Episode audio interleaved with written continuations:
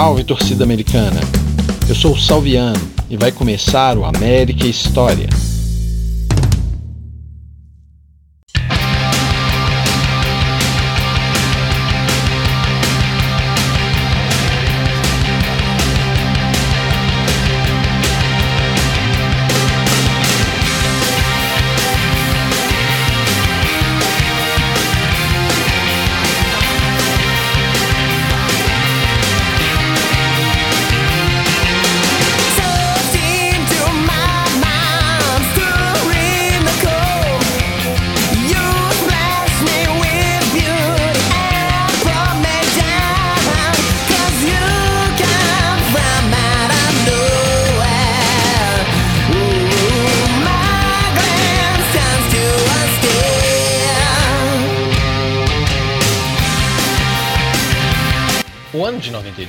Terminou com duas certezas. A primeira e mais importante é de que estávamos vivos de novo. A segunda é de que, apesar da frustração de ter perdido o título, tínhamos uma base forte. E se a gente ajustasse aquele time, dava para sonhar um pouco mais. Para conseguir isso, a diretoria apostou na contratação de Chico Formiga, que tiveram uma passagem interessante pelo Corinthians em 1987 levando o time da penúltima colocação do Paulistão ao vice-campeonato. Ele tinha o mesmo perfil do Pinheiro, era um ex-jogador, não era um técnico de ponta do futebol brasileiro, portanto teria um salário menor, mas já tinha muita experiência.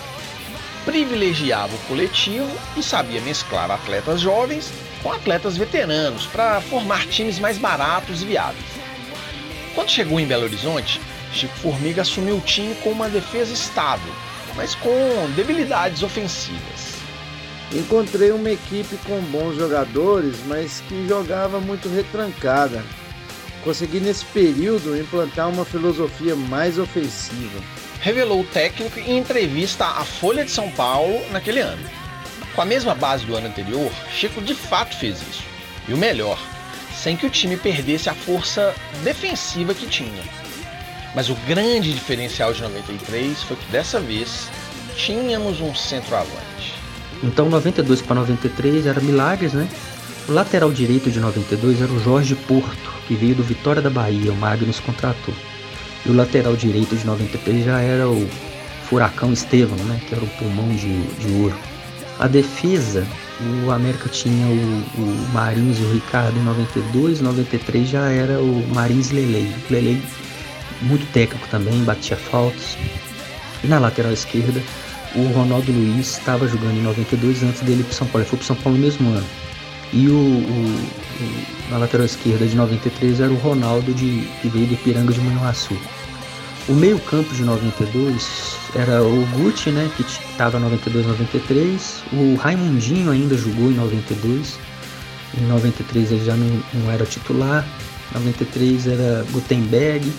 Itaú e Flávio, quando o time tinha que marcar mais, ou então o, o Formiga punha o Fagundes para jogar mais adiantado, quando o América é, agredia mais. E, e punha às vezes também o Dudu, que era um, o reserva do Flávio, era um meia mais habilidoso. Mas aí de 92, eu, eu, a, a grande diferença era o centroavante, cara. A gente em 92 não tinha ainda um centroavante fixo, tanto é que o, no primeiro jogo jogou o Marcos Vinícius. Esse Marcos Vinícius, ele começou no Atlético, ele era para ter sido, ele foi chamado na época o substituto do Reinaldo. Aí você já viu, né? Não vingou, foi para o América e ele não jogou nada na, na primeira final. Tanto com o Cruzeiro, tanto é que no segundo jogo ele não entrou, foi o Cleto. O Hamilton tinha feito dupla com o Robson no Cruzeiro, campeão mineiro de 87 o Robson foi e ajudou o Magnus a convencer o Hamilton. O Hamilton jogava no México. Então, era o, o que faltava em 92, chegou em 93, que foi o Hamilton. Então era aquilo que, que era a peça que faltava. Então o América não, não foi campeão em 92, é, é, uma série de fatores, mas eu considero que em 93 o time era melhor por causa do centroavante, entendeu? Então, com esse time mais ajustado que o ano anterior, o Coelhão estava pronto para enfrentar seus rivais no Mineiro mas também uma Série A depois de 13 anos e pela primeira vez uma Copa do Brasil. Sim, pelo fato de termos sido vice-campeão mineiro em 92, ganhamos a vaga para nossa primeira Copa do Brasil. Fernando Collor de Mello, para fugir do impeachment, renunciou ao cargo em 29 de dezembro de 92. E então começamos 93 com Itamar Franco tomando posse efetiva. O Brasil estava no meio de uma grave crise econômica com uma inflação crescente. Itamar então inicia uma série de trocas ministeriais até que Fernando Henrique Cardoso assume o Ministério da Fazenda. Em abril, cumprindo com o previsto na Constituição de 1988, o governo realiza um plebiscito para a escolha da forma e do sistema de governo no Brasil. 66% votaram a favor da República contra 10% favoráveis à monarquia. O presidencialismo recebeu 55% dos votos, ao passo que o parlamentarismo obteve 25% dos votos.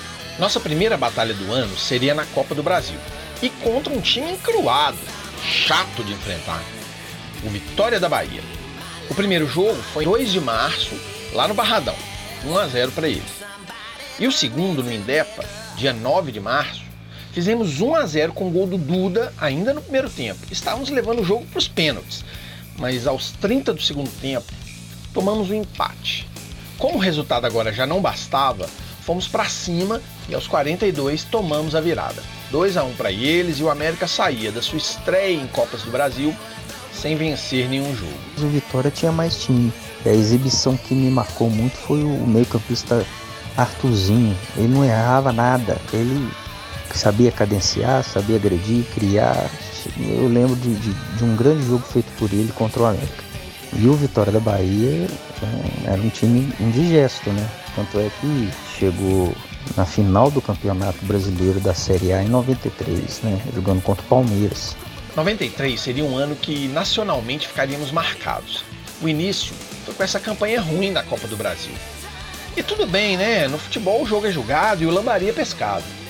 Mas o fim seria ainda mais tenebroso pois entraríamos na justiça contra a CBF. Eu já falei isso daqui no América História, naquele episódio de 94. Se ainda não ouviu, lá eu aprofundo mais esse tema.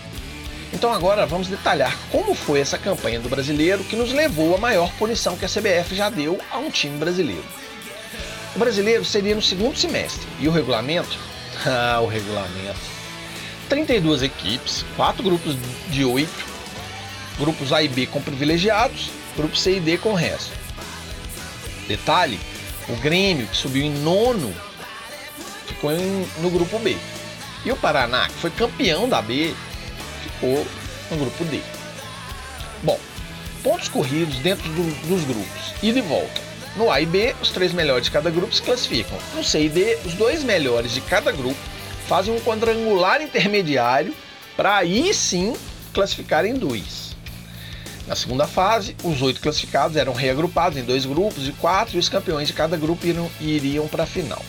Bom, o importante aqui é que tem a ver com a América é saber que os quatro últimos colocados dos grupos C e D seriam rebaixados para a Série B de 94, independente da classificação geral que eles atingirem. Após um referendo ainda em 92, o povo da Bósnia decide pela independência. Com isso, inicia-se uma guerra que duraria três anos, envolvendo três grupos étnicos e religiosos. Em 93, essa guerra estava no auge e o líder sérvio ameaçava usar armas nucleares contra a Europa. Ao final, tivemos mais de 200 mil vítimas e 1 milhão e 800 mil deslocados. Já na África do Sul, Nelson Mandela ganhava o Prêmio Nobel da Paz pela sua luta contra o apartheid. Em 94, ele seria eleito presidente daquele país. E aqui no Brasil, em 19 de setembro, Parreira finalmente convoca Romário para a seleção e o Baixinho destrói no jogo contra o Uruguai. 2 a 0 para a seleção que se classificava para a Copa de 94 no último jogo. O Coelhão então começa jogando no grupo D, junto com Paraná, Portuguesa, Criciúma, União São João, Atlético Paranaense, Desportiva e Coritiba. Estreamos no dia 4 de setembro contra o Paraná, lá no Durival de Brito. Logo aos 4 minutos de jogo, o Euler já abre o placar pra gente. 1 a 0 Coelhão. Só no início do segundo tempo que eles empatam. Mas Hamilton e Flávio também marcam e saímos de lá com uma vitória sensacional. 3 a 1 E eu vi esse jogo de radinho. O Euler acabou com o jogo, nós metemos 3 a 1 no Paraná. Detalhe, o Paraná era um grande time. O Paraná foi tricampeão paranaense nessa época, 93, 94, 95. O Paraná tinha um grande time, tinha aquele Gralac que era zagueiro, foi do. Depois foi, foi, foi Corinthians, né? Então eu lembro que o América começou muito bem ganhando do Paraná Clube. A segunda rodada foi no dia 12 daquele mês. Enfrentamos o Atlético Paranaense no Independência e não saímos do 0 a 0. Dia 15, outro jogo fora, agora contra a Portuguesa no Canindé. Outra vitória nossa, gols de Fagundes e Euler. 2 a 1 pra gente. O América jogava melhor fora de casa do que dentro do Indepa nesse brasileiro. Tanto que a quarta rodada foi contra o Curitiba e tivemos novo empate em 0 a 0. Mas o importante é que não tínhamos perdido ainda. Dois empates, duas vitórias. E ela veio na quinta rodada. Jogo contra o Criciúma, no Heriberto Lúcio, dia 22 de setembro. 3 a 1 para eles. Lembrando que o Criciúma em 91 tinha ganhado a Copa do Brasil com o Felipão. Então o Criciúma também não era bobo. O Criciúma veio nessa época e eliminou o Atlético aqui também na Copa do Brasil. Então o Criciúma era um time encardido de jogar. E para piorar, a sexta rodada voltamos a perder, agora para o União São João em plena independência no dia 26, outro 3 a 1 eu lembro do União São João muito difícil de ganhar. Eu acho que o América lutou muito. O, União São João tinha aquele Alexandre que depois foi jogar no Atlético em 99, meio 2001, não sei. Um, um, um camisa 10 muito habilidoso, jogou no São Paulo. Tinha o, o Glauco, o irmão do Milha, na frente, o Esquerdinha. O, o, o União São João era um time muito complicado de jogar. E fechamos o turno conseguindo nova vitória, agora contra a Desportiva, lá em Vitória, no dia 29. 4 a 1 com gols de Flávio, Euler, Hamilton e Gutenberg. Apesar dos tropeços, ainda estávamos na briga. União São João liderava o grupo com 10 pontos, seguido de Paraná com 9, mas América, Criciúma e Curitiba estavam empatados com 8 pontos. O problema é que no retorno, aquelas vitórias fora de casa ficaram mais raras, e os jogos em BH continuaram difíceis. Começamos o retorno empatando em 2 a 2 com o Paraná no dia 6 de outubro, no Mineirão. Esse jogo teve o gol contra mais bizarro que eu já vi. O América atacando dentro da área do Paraná, aquele bate-rebate, a bola sobra para eles, o jogador deles dá um bico tentando isolar a bola, mas o taco espirra e ao invés dele isolar, ele cruza para dentro da pequena área. Aí o outro zagueiro deles vai fazer a mesma coisa, vai fazer o que o, o primeiro não fez, né? Que é dar um bicão para isolar a bola. Mas ele também erra, o taco também espirra, só que dessa vez a bola vai para dentro do gol, lá na gaveta. Eu fiquei assim olhando, eu falei, eu olhei pro juiz na hora, falei, será que deu o gol? Não sei, foi, foi tão engraçado, foi uma cena é, de pastelão mesmo. O, o, cara do Paraná Clube cruzou e o outro emendou tudo dentro da área. Então uma coisa é você ver a bola bater no cara, ou então ele completar, né, e entrar, mas eu nunca vi um cruzar e o outro emendar do mesmo time. O América só assistiu a jogada, né? Vou colocar o vídeo para quem quiser assistir essa beleza lá no Twitter. Segue lá, @stsalviano. Na sequência, vamos ao Couto Pereira enfrentar o Atlético Paranaense. Uma tarde desastrosa em 10 de outubro. Estevão expulso e com um a menos, o Atlético deita e rola pela nossa lateral. Fazem dois gols rapidamente o Hamilton diminui para a gente num golaço de falta, colocando a bola lá na orelha da girafa. Mas no segundo tempo eles ampliam com mais dois gols em cobranças de escanteio. Antes do jogo acabar, ainda temos mais uma expulsão, agora o nosso outro lateral, Ronaldo, e eles fazem o quinto gol, 5 a 1 uma tarde para ser esquecida mesmo. E no dia 13 de outubro, voltamos ao Indepa com a missão de finalmente vencer em casa. Estamos na décima rodada e ainda não tivemos nenhuma vitória jogando em Belo Horizonte nesse brasileiro. Coelhão consegue o feito num jogo contra a Portuguesa, onde Hamilton e Euler comandam a festa. Cada um faz dois gols e ganhamos por 4 a 1. Parece que foi um jogo fácil, mas não foi, viu? Um jogo com muitas chances para ambos os lados e o Coelhão foi mortal, mostrou sua força. Quarta rodada do retorno, voltamos ao Couto Pereira agora para enfrentar o Curitiba. Nova derrota 1 a 0 para eles, com um gol aos 44 do segundo tempo. Faltam três rodadas, precisamos ficar pelo menos entre os quatro melhores para não cair. Jogo contra o Criciúma em 20 de outubro no Indepa. Outro empate, 0 a 0 Criciúma era muito encruado. Dia 24, vamos a Araras e conseguimos outro empate em 0 a 0 agora contra o União São João. Então chegamos à última rodada. América Desportiva, dia 27 de outubro. três times estão empatados disputando a quarta vaga do grupo: América, Criciúma e Curitiba, todos com 13 pontos. Precisamos vencer a Desportiva e torcer para o Criciúma não vença o Atlético Paranaense. O Atlético tem 12 pontos e ainda aspira a não ser rebaixado. A Desportiva não tem nenhuma chance, já está rebaixado. Fomos pro Mineirão. A Desportiva segurou a América num 0 a 0 canalha. Sabe aquele, aquele, time que não tem mais aspiração de porra nenhuma? Foi lá e segurou esse 0x0. A, a América entregou a paçoca nesse jogo. A, despo, a, a, sensação de decepção que eu tive foi muito semelhante com o São Bento agora em 2019. Sabe aquele, aquele ambiente que estava garantido, que era chegar e, né, e o América ainda levou pro Mineirão o jogo para encher o campo, para dar aquela, aquela intimidada no desportiva, porque o América tinha feito isso contra o São José e, e tinha subido né, no ano anterior. E o Criciúma ainda consegue vencer o Atlético. Decepção total. Um time que tinha brilhado tanto no Mineiro tropeça num adversário tão fraco assim. E assim, o América fica em quinto colocado no seu grupo e só nos resta brigar contra a CBF. Tem muita gente que às vezes pergunta: Poxa, como é que o América depois foi peitar a CBF? inclusive levando para a justiça comum e não, e não, não e questionando o campeonato de 93, por que o América não questionou antes de disputar, né? Foi reclamar no final. A gente tem que pensar com o contexto da época. Primeiro que a confiança do América era muito grande. Segundo, que o América não entrou sozinho, o América entrou com mais de 10 clubes na causa. E os clubes foram abandonando e aí que o América ficou. Então assim, foi aquele campeonato tipo, é, você, ou você aceita do jeito que tá, ou você não, não disputa. Então a América disputou, é, mas com essa ressalva, é, colocando muito, inclusive os outros presidentes também dos outros clubes que estavam nessa situação, também disputaram, mas já se organizando para contestar a CBF. Mas aí naquela época ainda o o poder da CBF era muito forte perante os, os regulamentos, né? E aí eles conseguiram intimidar, todo mundo saiu e o América foi moveu para a justiça comum.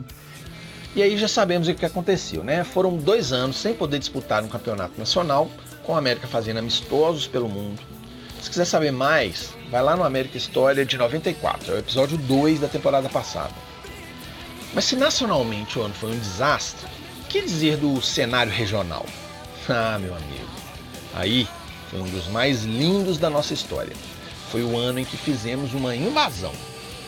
O Axé Music domina as paradas não só durante o carnaval.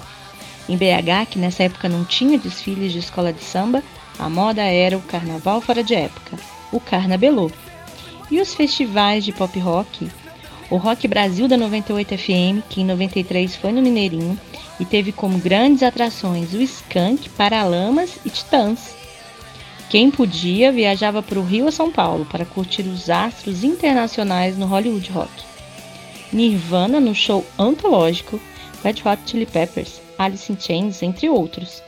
E no cinema, Os Imperdoáveis com Clint Eastwood ganhava o Oscar, enquanto o Jurassic Park a Lista de Schindler, Proposta Indecente e Um Dia de Fúria estavam em cartaz.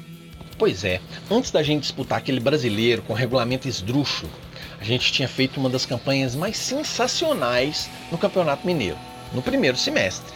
O Mineiro de 93 começava com uma fase que tinha 19 clubes do interior divididos em três grupos e os dois melhores de cada grupo, mais os dois melhores terceiros em geral.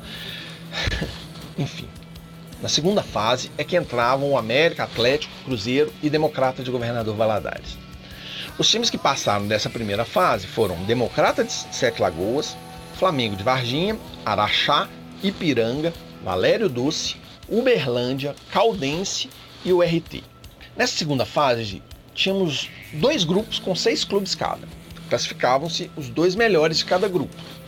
Mas os jogos eram entre os grupos coisas da década de 90, né? Então vamos lá, o América estava no grupo D junto com o Atlético. Então, ele não jogava contra o Atlético, ele jogava contra os times do grupo E, que era o grupo do Cruzeiro. Era sempre jogos de ida e volta, portanto, 12 jogos nessa fase. Coelhão então começa enfrentando os dois democratas, o de Sete Lagoas no dia 11 de abril no Independência e o de Valadares no Namudão no dia 14.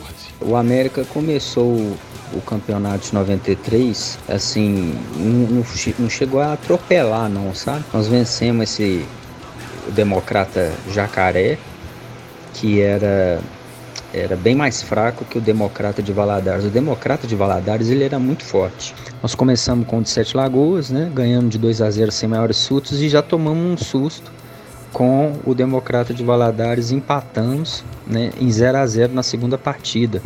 Robson e Hamilton marcaram pra gente no jogo da estreia. E na terceira rodada, outro jogo fora, agora contra o Valério. Esse jogo é de 18 de abril, seria a nossa única derrota nesse Mineiro. Foi num domingo em Itabira. O Valério ainda era bancada aí, né, aquele pela Vale, né, do Rio Doce. Então o Valério, no final do, da segunda metade dos anos 80 início dos anos 90, o Valério também era terrível. E o jogo estava 1 a 1 e o, o, se não me engano, teve um pênalti. Praticamente foi a torcida que deu, sabe? Pênalti que não foi nada. E o Valério ganhou esse jogo. O resultado mais possível ali era um empate. Só que muita hostilidade, nós não, muita confusão, a gente não conseguiu parar muito perto do estádio foi caminhando e muita gente xingando, a gente com camisa do América, não foi legal não. Eu lembro de ter assistido esse jogo segura, é, agarrado na tela e foi muito, muito, muita pressão externa que deixou, intimidou muito a arbitragem. Em seguida, goleamos ao RT em BH no dia 22, uma quinta-feira à noite, feriado do descobrimento.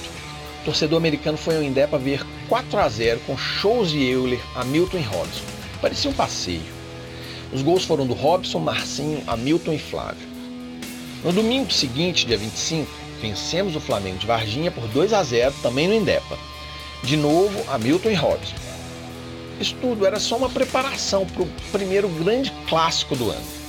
América e Cruzeiro jogavam nessa sexta rodada, no domingo seguinte, dia 2 de maio, no Mineirão. Mais de 25 mil pagantes, apenas cinco meses depois das finais de 92, Estávamos lá de novo. A gente reencontrou com o Cruzeiro depois daqueles embates tão traumáticos da final de, do Mineiro de 92. Lembro que o jogo começou muito tenso, eu aquela tensão toda, acho que pegaram o Euler. E aí teve uma jogada ensaiada, rolaram a bola pro Lele e o Lele bateu e fez um dos gols mais bonitos que eu vi do América de falta. Ele bateu de perna esquerda, mandou no ângulo, Paulo César voou, ela bateu tipo na bochecha da rede entrando. E aí o América abriu 1 a 0, o Cruzeiro partiu para cima, mas depois o América virou e virou não, né? Fez mais, mais gols e depois o, o, o, a jogada clássica desse jogo foi o Robson tomando a bola do Boiadeiro, o Boiadeiro jogava no Cruzeiro. O Robson tomou a bola do, do Boiadeiro dentro da área, o Boiadeiro quis driblar o, o atacante do América, desdenhou do atacante do América. Ele roubou a bola com o Hamilton 3 a 1 a gente cantando um carnaval lá na, na arquibancada. E o América podia ter feito mais no Cruzeiro esse jogo. Esse jogo foi sensacional, foi um grande jogo, 3 a 1 Que festa! 3 a 1 em cima do Cruzeiro, um show da equipe americana e assim terminamos o turno com quatro vitórias, um empate e uma derrota. Dividimos a liderança do nosso grupo com o Atlético, que também tinha 9 pontos. Uma vez que também empatou com o Democrata de Governador Valadares e perdeu para o Cruzeiro. Uma semana depois nós fomos jogar com o Flamengo é, lá em Varginha e aí a gente ganhou também com grande exibição naquele jogo do Flávio Lopes. Não, não me esqueço, Flávio Lopes mandando no meio campo nesse jogo. E aí nós fomos é, pegar o Valério, o América estava mordido, o Hamilton pegando uma, é, uma condição muito boa lá na frente, também fez gol. E aí tem é uma recordação muito bacana desse jogo do, do América já com o Valério no Independência, o troco americano, né, de 2 a 0. A terceira rodada seria em Patos de Minas, no dia 19 de maio, uma verdadeira batalha do interior. Conseguimos um empate em 1 a 1 com muita luta, contra tudo e contra todos. E foi um jogo de muita complicação, o alambrado é muito perto da, da lateral do, do campo e o Bandeira também muito hostilizado. O América nessa época, Sérgio, ele era muito complicado jogar no interior, porque o América ele não vinha de um, de um scout de grandes títulos, né? Não vinha disso. Então o América ele era encarado lá como um clube a ser batido tranquilamente. Eles não tinham esse respeito igual tem com o Atlético Cruzeiro. Então o América sofreu de tudo e a gente também sofreu de tudo. Era xingado na. Eu lembro de ter sido xingado no, no mercado. E aí esse jogo um empate, o América lutou muito também, muita, muita confusão. Banco do América praticamente não, não podia sair da, da zona lá da delimitada, né? Tinha que ficar é, mais dentro lá da proteção, porque era chuva de tudo que você puder imaginar, de tinha lá, né? A sensação, é, você como criança, talvez você dimensiona de outra forma, mas a sensação era de que se sair vivo dali era, era lucro. E saímos vivos. Nessa altura, estamos com 14 pontos, o Atlético está com 13, porque perdeu para o Democrata de Sete Lagoas. O próximo jogo é só a volta do clássico. De novo, vamos ao Mineirão enfrentar os azuis. E agora ainda mais difícil, porque eles estão mordidos pela derrota de 3 a 1 Mais de 11 mil pagantes naquele domingo, 23 de maio de 1993. Cruzeiro é, muito mexido pela crônica na época, porque a crônica falou muito do 3 a 1 que ele tinha tomado no primeiro clássico do, do, campeonato, né? E aí o Cruzeiro veio mordido. Eu lembro que foi um jogo muito pesado. Eu lembro que o ataque do, do Cruzeiro já tinha o Cleison, que era o camisa 9, e o Éder Aleixo jogou também contra o América pelo Cruzeiro, tá? O América também jogou um pouco mais recuado, não tinha o Flávio Lopes, eu não sei porquê jogou o Dudu, mas teve um contra-ataque lá e o Euler fez esse gol. Levantou, fechado, cabeça do Tenberg, sobrou para Dudu. Vai voltar aqui atrás para o Taú. Levantou na área, Taú. Sobrou para o Euler, centro da área, chutou, gol! Euler! E aí comecei a sair do estádio do Mineirão já com aquele pensamento de, poxa, ganhamos dois clássicos seguidos, mesmo que tenha adversidades, o América está mostrando poder de reação, então vem coisa boa por aí. Era, era a mensagem que eu tinha lá dentro de mim. E para finalizar essa fase, voltamos ao confronto contra os dois democratas. Dia 26, empatamos em 1 a 1 contra o Sete Lagoas, no campo deles. Num campo horrível, Sérgio. Ele era tipo no centro da cidade também um alambrado muito próximo. Ele era não era a arena do Jacaré, obviamente, era um campo muito ruim e de muita hostilidade. E dia 29 vencemos sem susto o de Valadares no Indepa, 2 a 0 pra gente.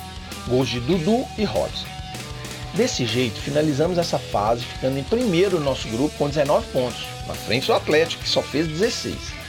No outro grupo, o Cruzeiro terminou líder com 16 pontos e o democrata de governador Valadares ficou em segundo com 12 pontos. Então esses quatro classificam para a fase que vale, né? que é o quadrangular final. O quadrangular vocês já sabem como é que é, né? Quatro times, todos contra todos em ida e volta. Quem fizer mais pontos levanta o caneco. Se tiver empate, pode ter jogo extra para desempatar. A gente começa com nada mais, nada menos que o clássico contra o Atlético. Mando deles, jogo no Mineirão, 15 mil pagantes, de novo, o jogo da nossa vida, final antecipada. E aí fomos pro Mineirão, cara. O meu tio na frente colocando uma fita cassete de samba enredo das campeãs do Carnaval do Rio de Janeiro.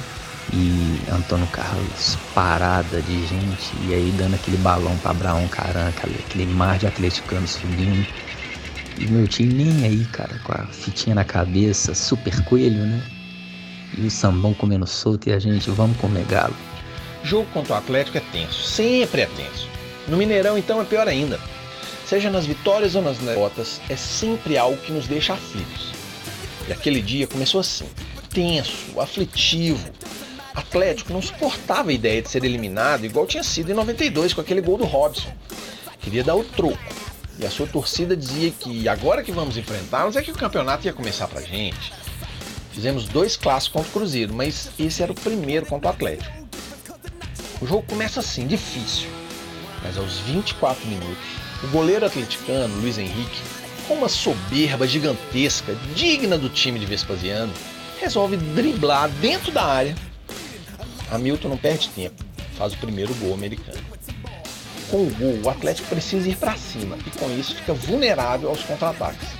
E quem é melhor em contra-ataque que o filho do vento? Aos 36, Euler faz 2 a 0 e a torcida americana só canta no Mineirão calado de atleticano. Dois vira, quatro acaba, né? Assim ditado. Segundo tempo, a toada foi a mesma. Atlético vindo para cima, Milagres fechando o gol e o Euler e o Flávio fazendo mais dois para virar goleada. Explode coração! Foi 4 a 0 mas poderia ter sido mais. E a lembrança que eu tenho de um grande amigo meu, eu olhei pro lado e ele sentado chorando na arquibancada.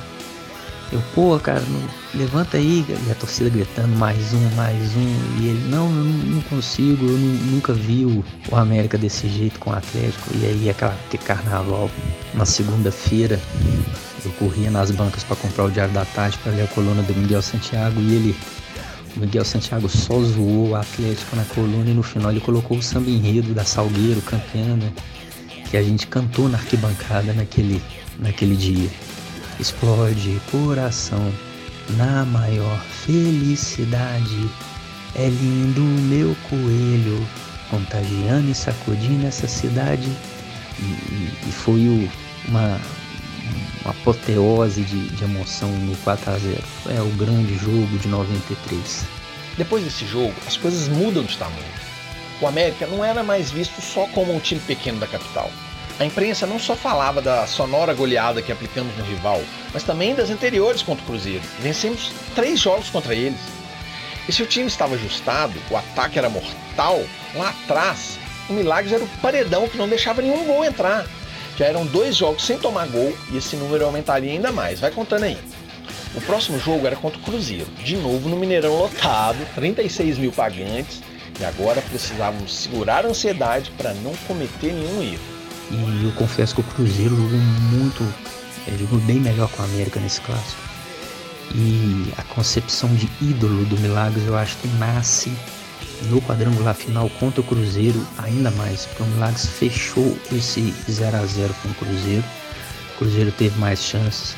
E o outro 0 a 0 que o América teve com o Cruzeiro, o América jogou duas vezes com o Cruzeiro nesse quadrangular, foram dois 0 a 0 e eu confesso que o Milagres fechou o gol nessas duas oportunidades. Os próprios jogadores do Cruzeiro falavam isso na rádio depois do jogo. Que o Milagres fez grandes jogos aí nesse, nesse ano de 93, né? Inegável. Entre os dois clássicos contra o Cruzeiro, ambos empates em 0 a 0 enfrentamos o Democrata no Independência e vencemos pelo mínimo, 1 a 0 com gol do Lele. Mas no segundo 0 a 0 contra o Cruzeiro, no Mineirão, a situação já estava totalmente a nosso favor. Tanto que fomos maioria no Mineirão cantamos alto. É campeão! Apenas 5.800 pagantes e uma cena rara, acreditando que depois de 22 anos o jejum de títulos vai acabar. A torcida do América desta vez foi a maior no Mineirão.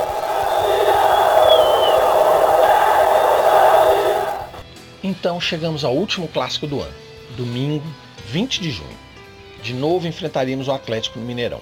Faltavam duas rodadas para o final do quadrangular. O América tinha sete pontos, o Atlético também. Nós estávamos invictos, nós tínhamos dois empates contra o Cruzeiro. Eles só perderam para a gente e ganharam todos os outros. Milagres estava sem tomar gols desde o jogo contra o Democrata em Sete Lagoas, em 26 de maio. Já eram cinco jogos, sendo três clássicos. Consegue dimensionar o que é isso? quase 500 minutos, 400 e tantos minutos, sem tomar gol, jogando contra os maiores rivais, dois gigantes. Milagres, você é meu primeiro e maior ídolo. Mas o jogo começa e rapidamente eles vão para cima da gente. Somos sufocados, não conseguimos criar nada. Aos 15 minutos, em um cruzamento, Paulo Roberto cabeceia e faz 1 a 0 para eles.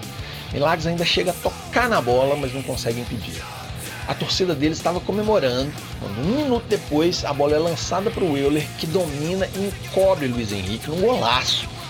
Os atleticanos reclamam de impedimento, mas o Lincoln Afonso Bicalho valida o gol. Ainda no primeiro tempo, aos 28 minutos, Robson corta um ataque deles com a mão, falta. Valdir cobrava muito bem, manda uma bola difícil que sobe e desce rapidamente, tipo aquela folha seca. De novo, sem chance para o Milagres.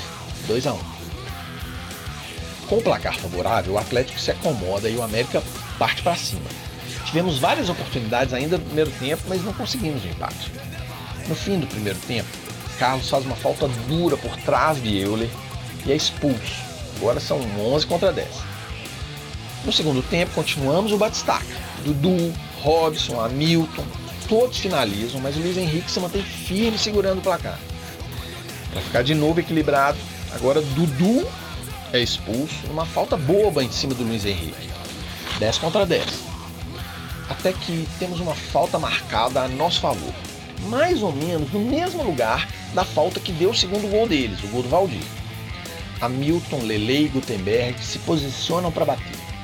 Lele na cobrança, Hamilton também, vai o Lele, deixou, Hamilton rolou pro Gutenberg direto. Tá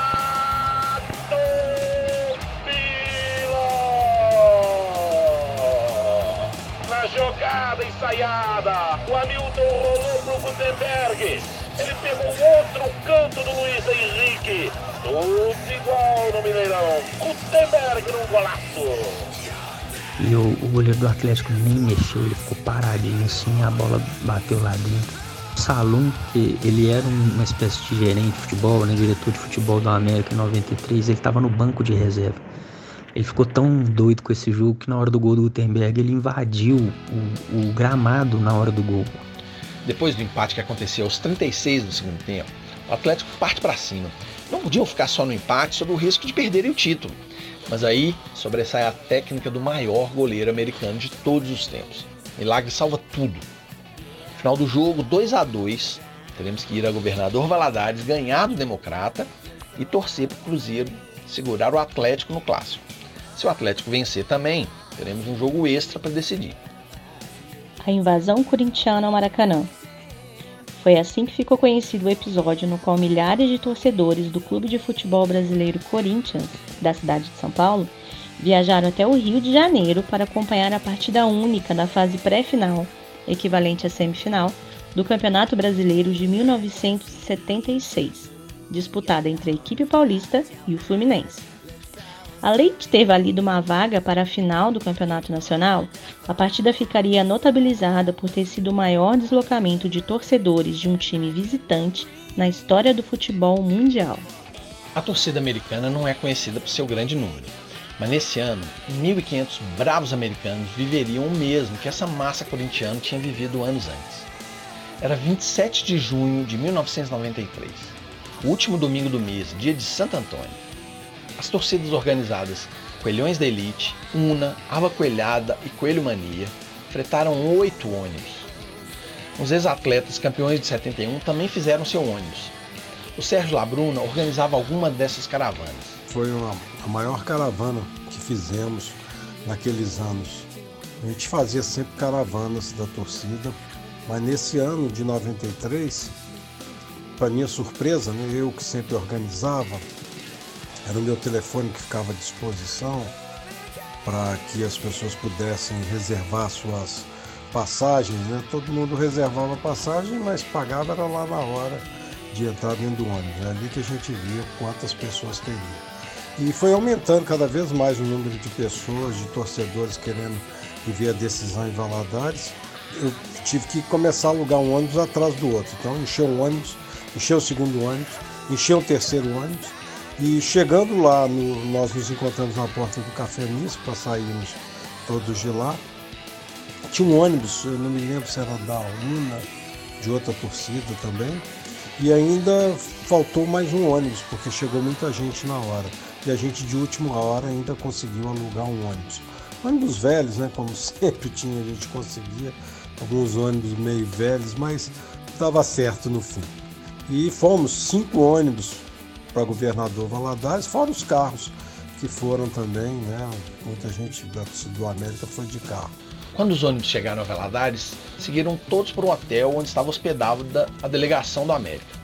Na saída da cidade, grande surpresa. Cerca de 20 ônibus se encontravam lá. Americanos de todos os cantos fizeram suas caravanas. Americanos de toda Minas Gerais se concentravam ali. Pessoas que nunca haviam se conhecido e todas irmanadas por um objetivo: invadir governador Valadares para ser campeão. Eu lembro direitinho que eu tinha 9 anos, a gente. Meu pai né, colocou nós a camisa do América, eu, minha irmã, meu irmão. Minha mãe falando, ah, nós vamos pra Valadares. Eu não, não tinha nem noção que era Valadares. Só lembro que a gente tava no meio do caminho, passava vários americanos assim, com a bandeira, tremulando pelos carros. E eu achava aquilo, aquilo diferente, porque eu sempre fui americano, mas na minha escola eu era o único. Então, tem mais americano que eu. A torcida faz uma grande festa pela cidade, ocupando todos os bares e sendo muito bem recebida. Invadimos até a feira hippie de lá, onde ficava o bar do Democrata. De acordo com o Carlos Paiva, tiveram que reabastecer o bar por três vezes, pois acabamos com todo o estoque de cerveja. Faturaram em um dia mais do que conseguiam em um mês, mas foi uma festa totalmente pacífica, sem nada destruído. Comportamento exemplar da torcida americana que deixou vários novos americanos na cidade. Mas então, era a hora do jogo. A torcida americana era 60% da torcida presente no estádio. Carlos Paiva conta que antes de começar o jogo, firmou um acordo com o comando de policiamento local para permitir, em caso de vitória do Coelhão, a abertura dos portões laterais para a torcida invadir o campo sem que ninguém se machucasse. O torcedor americano começa explodindo em alegria em bandeiras e rolos de papel jogados quando o time entrou em campo. Depois, já aos 12 minutos, com o gol do Flávio, a ansiedade se transforma em festa total. Estava aberto o caminho da vitória. Lá por volta dos 30 e poucos, o zagueiro deles recua uma bola para o goleiro, que resolve driblar o Hamilton. não aprenderam nada. Hamilton toma a bola e o goleirão precisa agarrá-lo para ele não fazer o gol. Pênalti para a gente e o goleiro deles ainda é expulso. O tempo fecha, dirigentes democratas invadem o campo, tem um grande tumulto. Depois de uma paralisação de 8 minutos, Hamilton cobra e faz os 2 a 0. Com esse gol, ele se torna um artilheiro do campeonato, dividindo a artilharia com o Alexandre Cota do Uberlândia. Enquanto isso, no Mineirão, continua 0 a 0. Cada gol em nosso em Valadares é comemorado pela torcida cruzeirense lá. Começa o segundo tempo, o Democrata tenta uma reação. Aos 5 minutos diminui com Renatinho.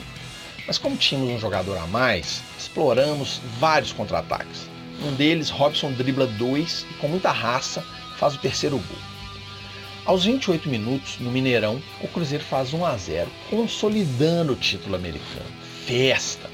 A torcida começa a cantar Explode Coração, na maior felicidade. A gente já tinha cantado ela no Mineirão e agora repetimos com a felicidade completa.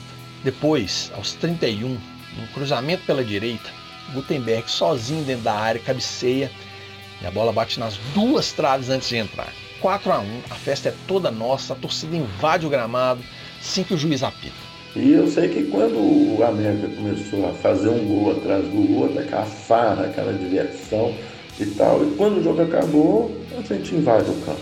Só me lembro mais ou menos quando meu pai sumiu, minha mãe não viu mais meus irmãos e eu, eu me dei por si, eu já estava dentro do campo, sabe? Os atletas são carregados pela torcida. No tumulto, Milagres perde o escudo que ele mesmo havia pregado sua camisa da sorte, que depois doaria para o Carlos Paiva. A torcida estende a festa para fora do estádio, cercando o ônibus do time, pedindo autógrafos. Gutenberg autografou todas as que pediram. Depois, festa na estrada voltando para BH. E na manhã de segunda, o América desfila em carro de corpo de bombeiros, seguindo pela caravana dos que ainda conseguiam se manter em pé. Foi um título histórico. Foram 12 vitórias, 3 empates e apenas uma derrota. Após tantas frustrações nos anos 80, Coelho simplesmente não perdeu nenhum clássico. Três vitórias e três empates contra os seus maiores rivais. Além disso, teve milagres, que ficou mais de 400 minutos sem sofrer gol e, no geral, teve uma média baixíssima de gols tomados, só 0,44 por jogo. Mérito do Milagres, mas também da zaga, capitaneada pelo Luiz Carlos Marins.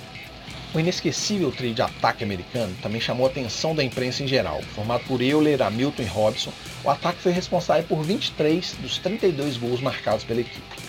Hamilton, grande diferencial de 92 para 93, foi o artilheiro do campeonato, com 15 gols, enquanto o Euler, o lendário Filho do Vento, foi eleito a grande revelação da competição.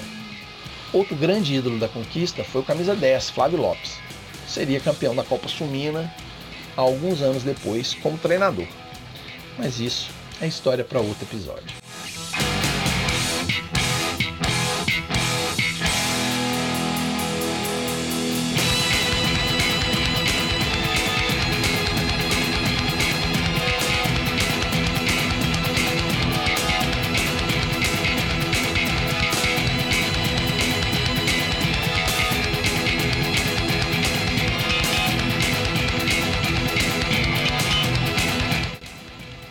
Título e antes de iniciar o Campeonato Brasileiro, o América fez um jogo amistoso para entregar as faixas de campeão mineiro para o América e de campeão carioca para o Vasco. Esse foi o famoso jogo da cerveja. Era uma época diferente do América, né? É uma época que o América estava se reformulando, o América estava conquistando seu espaço nova, novamente, né, cara? Mas faltava um título, né? Muitos americanos tinham visto o América ser campeão uma vez, né? Meu pai tinha visto o América ser campeão mineiro em 71. Para muitos americanos aquilo era redenção. Mas o mais legal dessa história toda, cara, não foi nem a vitória sobre o Vasco. O Vasco tinha Bismarck, Giovanni, Carlos Germano, Valdir Bigode, Vasco bicampeão carioca, né? É, terceiro colocado no Campeonato Brasileiro de 92. Era um time cara. Mas, cara, o fora de campo que me marcou, né? Era muito comum nos anos 90, nos anos 80, a torcida comemorar, né? Os, a torcida não, as diretorias comemorarem os títulos, né? Com um jogo de entrega de faixas e uma chopada, né? Eram outros tempos, hoje eu não sei se seria viável, mas era uma época romântica do futebol ainda, né? O futebol não envolvia tanto dinheiro, estava começando a, a, aquela elitização do futebol, né? Jogadores ganhando dólar, mas ainda tinha aquela, aquela coisa do clube, da, da torcida, né? Das pessoas comungarem da vida do clube. Então aquilo foi importante, cara. É porque você para América é diferente, né? Talvez pelo tamanho da torcida, né? Talvez por tudo que a gente sofre em torcer pro América, né? A gente cria laços. Mas a família, cara, torcer pro América te une. Pessoas de diferentes classes sociais, né? Gente com diferentes pensamentos políticos, diferentes visões de mundo, mas a gente se une nesse amor, cara, que é o América. E aquele ambiente de fora do estádio foi muito legal, cara. É, é uma coisa que passa de pai para filha, é uma coisa que tá lá, a, a, como se fosse um legado, cara. E aquele jogo, aquela chopada me marcou muito por causa disso. Ver o, gerações de americanos, de filho, pai avô, né, famílias de americanos, e até pessoas que não eram torcedores do América, mas estavam ali para comungar daquele momento de felicidade que tinham com um parente, né, que era o torcedor do América, um avô, um pai, um tio. Então aquilo para mim me chamou muita atenção, cara. Eu acho que aquilo ali ajudou a forjar o meu sentimento de ser americano de olhar para aquela festa, pra, aquela alegria estampada no, no, rosto desde o moleque lá, eu tinha 13 anos na época, a, a, até um senhor de 80 anos, ver a alegria do meu pai, cara, os amigos do meu pai, americanos. Aquilo me forjou, cara. Aquilo serviu para me virar e dizer, porra, esse é o meu time, esse é a minha família, é aqui que eu pertenço, cara. Então, para mim aquele jogo marcou, marcou demais, né? Então, 7 de julho de 93, quarta-feira, América 1x0 em cima do Vasco. Gol do Dudu, né? América vencendo um time grande, né? Porque a gente foi campeão mineiro em 93, sendo desse time pequeno, né? Atlético, Cruzeiro. Então a gente tava vencendo um grande de novo. Então, pra mim, marcou, cara. Marcou demais.